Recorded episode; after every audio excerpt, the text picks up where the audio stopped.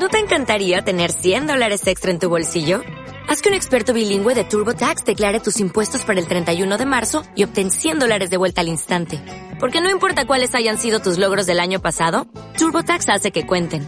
Obtén 100 dólares de vuelta y tus impuestos con 100% de precisión. Solo con Intuit TurboTax. Debes declarar para el 31 de marzo. Crédito solo aplicable al costo de la presentación federal con TurboTax Full Service. Oferta sujeta a cambios o cancelación en cualquier momento. Bienvenido a Radio Libertad Constituyente. Un programa de análisis político para la acción, creado y dirigido por Antonio García Trevijano. Un espacio cultural e informativo donde el ejercicio de la lealtad, la verdad y la libertad superan lo políticamente correcto para promover la democracia formal.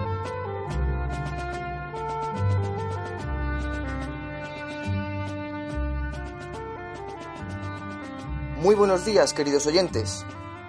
Bienvenidos a una nueva emisión de Nuestros Fundamentos.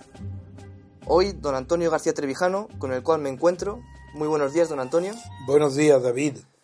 Va a realizar una introducción a la, a la sección de Nuestros Fundamentos de Estética, que es de la que se va a encargar don Antonio.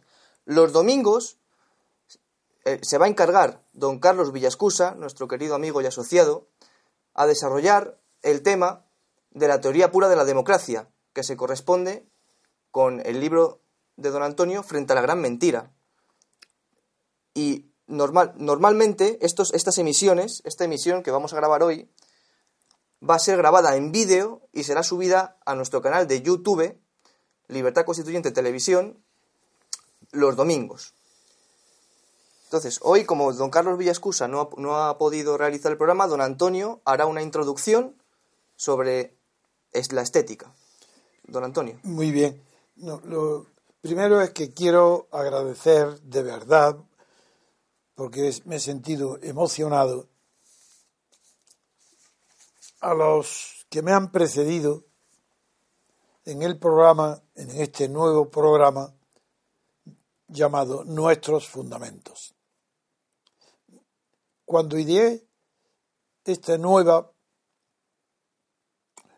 esta nueva visión de los fundamentos en los que se basa nuestro movimiento de ciudadanos por la República Constitucional, no quise exponerlo porque quería probarlo primero. Quería, una vez hecha la prueba, poder comparecer ante vosotros, los asociados, ante nuestros miles de asociados, para justificar este nuevo programa y agradecer la extremada calidad, sinceridad de sinceridad, de expresión y de contenido con el que han distinguido ya a este programa los que hasta ahora lo han desarrollado, que serán los mismos que seguirán haciéndolo en el futuro. Quiero agradecer a Adrián porque tuvo una gran precisión para introducirnos en el tema de la Revolución Francesa. Como lo digo por ser el primero. Luego hablaré de los demás. Porque el día 23 de abril, para que comprendáis por qué, a qué razón se deben la introducción en estas fechas de, estos de nuestros fundamentos? Los fundamentos de la existencia de nuestro movimiento, de la asociación cultural de este movimiento por la República Constitucional. Eso se debe a que el día 23 de abril en Barcelona se celebra el Día de San Jorge y hemos pedido allí tener una caseta porque se, tradicionalmente ese día se regala un libro y una rosa. Nosotros hemos pedido al ayuntamiento tener con nuestras propias siglas, nuestro propio nombre de Movimiento Ciudadano, por la República Constitucional nuestra propia caseta para vender allí nada menos que las nuevas ediciones de siete libros de mi anterior obra. Los libros, los siete libros que se van a vender allí al precio de 24 euros, la nueva edición son los siete libros, tomos, sí, no son todavía las obras completas porque no está todo. El primer libro es El sentido de la Revolución Francesa. Con el nombre de sentido le añado al eh, capítulo primero de la teoría pura de la República Constitucional que trata de la Revolución Francesa. Ahora publico un libro independiente sin necesidad de prólogo porque no tengo tiempo, que se llama Sentido de la Revolución Francesa. El segundo libro es el factor republicano, que se corresponde con el capítulo segundo, el libro segundo, también de la teoría pura de la República. Y el tercer libro es la teoría pura de la República Constitucional. Esos tres libros por separado se venderán allí a 24 euros. Como todos los demás. Lo siguiente, el cuarto libro, será Pasiones de Servidumbre. El quinto, divido en dos libros lo que se publicó como el discurso de la República. Uno, el libro quinto, será el libro que corresponde a los siete, el quinto, se, llama, se llamará Del hecho nacional a la conciencia de España, que tan de actualidad lo estamos poniendo en mis conferencias y que será casi el contenido fundamental de lo que escribí en el año 1994 sobre la destrucción de España a la que conducían conducirían las autonomías. En el, sexto libro será la servidumbre voluntaria y el séptimo la teoría pura de la con el título de teoría pura de la democracia que corresponde a la nueva denominación del libro que se publicó en la primera edición con el título de Frente a la gran mentira. Como sabéis, este libro, Frente a la gran mentira, ha sido el único que se tradujo al inglés con el título de la teoría pura de la democracia.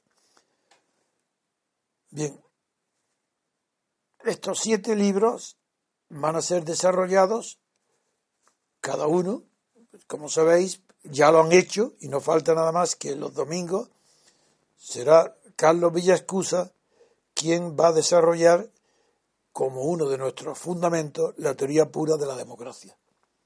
Los demás han desarrollado cada uno de esos temas y he querido hacerlo así para preparar la nueva edición del día 23 de abril donde ya estarán a disposición de todos vosotros y del lector en general, pues en conjunto ha sido una edición de 3.500 libros que he tenido que, naturalmente, lo hemos tenido que costear, porque el pago de todo esto se ha contado, y eh, luego lo resarciremos con la venta,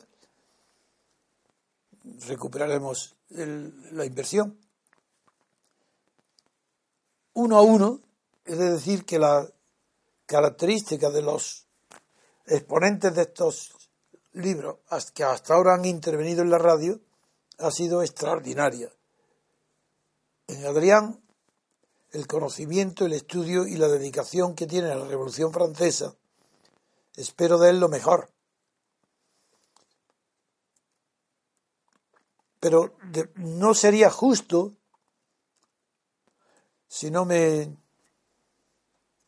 insistiera en la que para mí ha sido sorprendente actuación de nuestro querido asociado y abogado Pedro Manuel González, que acaba de tener otro éxito enorme en las cuestiones del acoso escolar, que ha ganado otro pleito y nada menos que a la Comunidad de Madrid. Por lo que le doy la enhorabuena de que continúe esa gran preparación jurídica que le permite obtener éxito en terrenos muy difíciles de triunfar, como es con todo pleito que se hace contra el poder. las actuaciones de Atanasio Noriega en la teoría de la, de la Constitución han sido también de una inteligencia práctica extraordinaria. Y porque lo importante es que, como veréis, cada uno de estos conferenciantes, porque son verdaderas conferencias, hasta ahora son joyas de lo que, del contenido. No estoy hablando de mí, estoy hablando de ellos, de la manera que tienen de interpretar y exponer cuestiones que han sido difíciles en la elaboración, años, en años de oscura trayectoria en la prohibición de todos mis actos y todos mis libros y toda la prensa, y que sin embargo hoy los acontecimientos le dan tal relieve que apenas encuentro en mi obra, en alguno de estos libros, un párrafo que no me estremezca al ver que parece que lo he escrito ayer, pero de todos. Y eso lo ha hecho con una particular habilidad Atanasio. Manu Ramos va a desarrollar, es el director del periódico, va a desarrollar el tema de las pasiones de servidumbre. Y en la introducción, como fue el único que no tuvo la precaución, ni yo tampoco me acordé, de tener una larga conversación con él antes de empezar, para que comprendiera bien los objetivos, pues su enfoque ha sido un poco, eh, no ha estado concentrado, como hará ahora, y hará otra exposición después de haber cumplido bien con, notabilidad el primer eh, cometido, pero que después de nuestra conversación ha entendido perfectamente cómo estas pasiones de servidumbre, una a una examinadas, también reflejan por separado y juntas las causas psicológicas producidas por los acontecimientos y que han conducido unas veces a la pasividad, otras veces a la complicidad y generalmente a la ignorancia y también al desconocimiento del pueblo español que le ha caído encima la desgracia de un Estado y un de partido y de una partidocracia que le está hundiendo y que esas pasiones de servidumbre explicaban mucho antes de que sucediera la catástrofe actual qué tipo de pasiones, qué tipo de vicios, qué tipo de ignorancias son las que han llevado al pueblo español a la situación que hoy está. Este libro para mí es fundamental. Las pasiones de servidumbre es fundamental porque es el conocimiento de las causas explicativas de que un pueblo entero no sepa ver ni reaccionar a tiempo ante los males que las echan. Y repite una y otra y otra vez los errores en los que se metió por ignorancia, temor, cobardía, falta de ideales, a la muerte de Franco, se metió en un estado de partidos que ya en Europa, en con el ejemplo de Italia, había demostrado que era la causa de la degeneración política, de la corrupción económica y del desastre de la cohesión social y de la unidad política de cualquier tipo de nación que recurra al estado de partido. Esa es la importancia tan grande que tiene el estudio de pasiones de servidumbre. Solo conociendo esas pasiones colectivas, no hablo de las pasiones individuales, sino de las que sufren los pueblos, traduciendo en sus prácticas los peores vicios de sus gobernantes. Por eso tengo mucha esperanza en que Manu Ramos sepa enfocar de esa manera actual la repercusión y el efecto que han tenido en la situación en la que estamos hoy, las pasiones que crecieron, unas de un tipo y otras del contrario, durante el franquismo, y que se desarrollaron como una explosión de traición, oportunismo, deseo de riqueza, cambio de vida, cambio de pareja, cambio de chaqueta, a la muerte de Franco. la actuación de, de nuestro compañero, abogado, jurista Pedro Manuel González, fue tan agradable, tan bonita, cuando explicó el factor republicano en la sesión del martes, que le encargué, después de hablar con él, si podrías además hacer un desarrollo del segundo libro dentro del discurso de la República, que es la servidumbre voluntaria. Sabéis, por lo menos, porque no, este asunto ni se hablaba en Europa. Yo he tenido el mérito, el orgullo de haber resucitado la obra inmortal que con 18 años compuso Etienne de la Boissy, el amigo íntimo de Descartes, que murió en brazos de Descartes de una disentería y que con apenas 20 folios alcanzó la inmortalidad en su obra de El uno contra todos. Porque explica, no explica, él describe el misterio, el enigma que supone el hecho de que los tiranos tienen el poder que le damos los demás, de que los dictadores nos aterrorizan, nos expolian, nos reprimen todas nuestras facultades individuales y colectivas porque nosotros les votamos, les apoyamos, les aplaudimos. Esa es la servidumbre voluntaria, muchísimo más grave desde el punto de vista psicológico y personal que la servidumbre forzosa. La esclavitud, cuyo origen es muy remoto y que deriva de los prisioneros o cautivos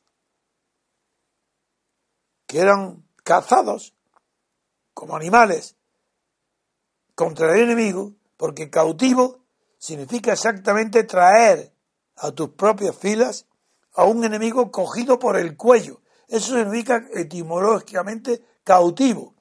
Traer cogido por el cuello para someter a alguien a, la esclavitud, al, esclavo.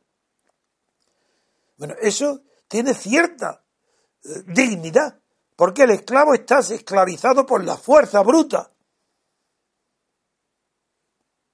Claro que puede, según el temperamento de las personas, hay alguien que no puede soportarlo y expone su vida para no seguir en esa situación.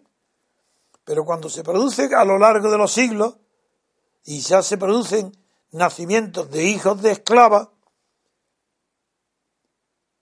ya como en el derecho romano ya trató del partus ancile, el parto de la esclava, que pertenece en propiedad al dueño de la esclava.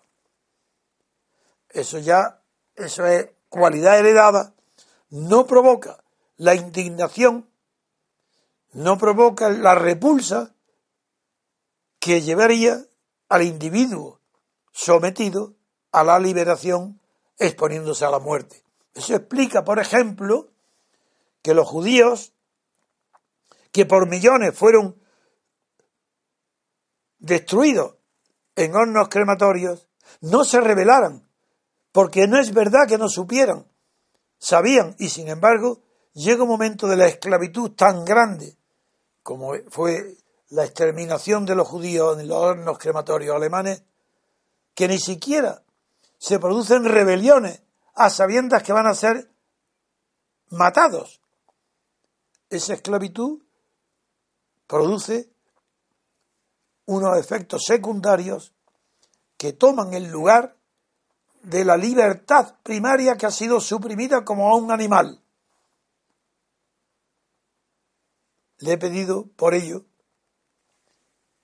que la servidumbre voluntaria sea un objeto de estudio permanente, porque ya no se trata de la servidumbre voluntaria como cuando la planteó Etienne de la Boissy. Yo he respondido, creo haber respondido al enigma de la servidumbre voluntaria, que durante más de cinco siglos ningún pensador le dio la respuesta adecuada y yo creo haberla encontrado. Y ahí tenéis mi libro. La respuesta a la servidumbre voluntaria es, para mí, pensamiento, para mí, estudios, para mí, descubrimiento, reside o está en que se produce la servidumbre voluntaria en todo sistema político que no esté derivado directamente de la libertad colectiva. En Estados Unidos no hay servidumbre voluntaria. Sí, habrá servidumbre forzosa, la heredada de los negros, de los esclavos. Ese es otro problema. Yo no estoy hablando ahí de eso. Claro que es un problema gravísimo. Pero cuando Aristóteles, Platón y los grandes hombres moralistas de la historia escriben sus obras inmortales, están apoyando y aprobando la esclavitud, porque consideran que es un hecho natural que las guerras produzcan prisioneros y los prisioneros se hagan esclavos. Yo no estoy hablando por eso tampoco en Estados Unidos de la esclavitud de los negros llevados desde África para las plantaciones de algodón y otros cultivos. No, estoy hablando de que la esclavitud forzosa tiene cierta explicación, que no se revelen las generaciones que nacen ya segunda y tercera generaciones de esclavos. Pero que se acepte la, la servidumbre voluntaria, nunca lo he comprendido. Y desde que leí el libro de Tian de la Boissy, estaba obsesionado desde la universidad. Cuando yo tenía 20 años, no comprendía cómo se podía aceptar la dictadura de Franco sin rebelarse. Sin que hubiera, sí, rebeliones con riesgo de la vida. No entendía cómo podía un pueblo entero ser tan cobarde de aceptar una dictadura. Y por eso, en cuanto pude, una de mis primeras preocupaciones intelectuales fue abordar el tema de la servidumbre voluntaria. Ese tema es el que se va a exponer ahora, el que está, el que está exponiendo, el que está exponiendo eh, perdón, eh, Pedro, y que me emocionó por su manera tan extraordinaria de haberme emocionado, sí, extraordinaria de haberme emocionado a mí mismo, que soy el autor, al ver con cómo estaba explicando los fundamentos, que fue es solo una introducción de la servidumbre voluntaria, que para resumir digo, creo que he encontrado el enigma la respuesta al enigma, porque allí donde no hay libertad colectiva como fundamento o, cimiento de la Constitución, hay forzosamente se produce las situaciones de servidumbre voluntaria. Toda Europa entera, salvo algo en Francia que De Gaulle corrigió, pero fue un golpe de Estado, por eso tampoco es lo mismo que la libertad colectiva, la Europa continental está en situación de servidumbre voluntaria. Alemanes, franceses, italianos, españoles, por supuesto, porque su libertad, no sus libertades individuales y sus derechos individuales, que los tienen sin duda ninguna, no derivan ni están basados en la libertad colectiva.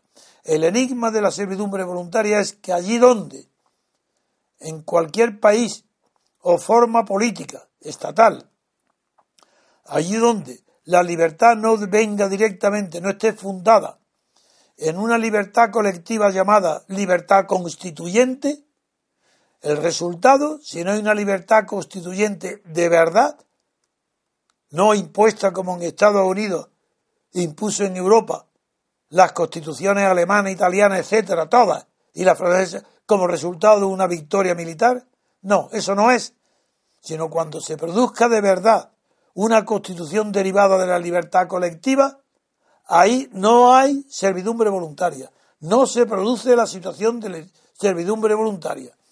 Esta proviene siempre de que las libertades personales pueden ser, son cartas otorgadas, desde arriba hacia abajo, donde igual que llegan, igual se pueden quitar. Y el pueblo no se trata solo de que la, que la garantía de las libertades individuales esté en la duración de las constituciones. Si eso es anecdótico, eso es accesorio. Yo estoy hablando del fundamento de la libertad. Y, la libertad, cuando no es colectiva, todo el que se beneficie de las libertades personales sabe, tiene la conciencia consciente o tiene en su inconsciente la sabiduría de entender que él no ha conquistado esa libertad, que eso se lo han dado y ahí viene la servidumbre voluntaria. Y finalmente, este, los domingos va a desarrollar lo que expuse frente a la gran mentira, que es la teoría de la democracia. Es que la teoría de la democracia es distinta de la teoría de la república. La teoría pura de la república trata de la forma de Estado. En cambio, la teoría pura de la democracia trata exclusivamente de la forma de gobierno. Es decir, que el Estado y el gobierno tienen, están, tienen que estar justificados en nuestros fundamentos con razonamiento, historia y conocimientos sociales de los pueblos de orden distinta. Esta es la razón por la cual nuestros fundamentos son completos. Y para añadir lo que único que falta a nuestros fundamentos, yo en los propios domingos haré en vídeo la exposición cada semana de lo que es la teoría y la filosofía estética, como un complemento de los fundamentos morales, filosóficos, intelectuales e históricos que justifican las otras anteriores publicaciones. En esta, de la estética, lo haré personalmente para huir de ese cursi, tonto, inexpresivo, refrán, porque se ha convertido en un refrán que ahora todo el mundo repite lo que, eh, por estética o ética, la ética o la estética. No, vamos a ir de verdad cada domingo a explicar de manera sencilla lo que de una manera mucho más culta está expuesto en mi libro de ateísmo estético o arte del siglo XX. Tratando, yo trataré en estas eh, intervenciones dominicales en vídeo para YouTube, eh, trataré de ir eh, exponiendo de forma mucho más sencilla lo que está expresado en, mi libro con un lenguaje muy cultivado de carácter filosófico, ético y estético. Pues nada más, nada más que agradeceros ahora la acogida, la extraordinaria acogida que a través de los primeros comentarios he visto que ha tenido nuestro fundamento. Y esta es la razón por la que insisto, que os pido por favor, que la manera que tenéis de corresponder es haciendo comentarios ahora que ya no hay troll ni que hay mala fe. Os pido de verdad que hagáis comentarios los más numerosos posibles y los más analíticos a cada uno de nuestros fundamentos, como a nuestro programa. Es vuestro, tenéis que participar. No basta con oírlo, no basta con traer la satisfacción de la altísima calidad de nuestros contenidos. No basta. Tenéis que establecer un diálogo permanente, el que lo escucha con nosotros. Porque solamente esa emoción vivida, convivida, esa comprensión intelectual de los temas nos puede ir caminando juntos, cogidos de la mano, hasta que llegue el momento decisivo de nuestra acción por la conquista de la libertad colectiva para España. Les pedimos que lo compartan, queridos oyentes, y les emplazamos al programa de mañana de nuestros fundamentos. Que pasen un buen día.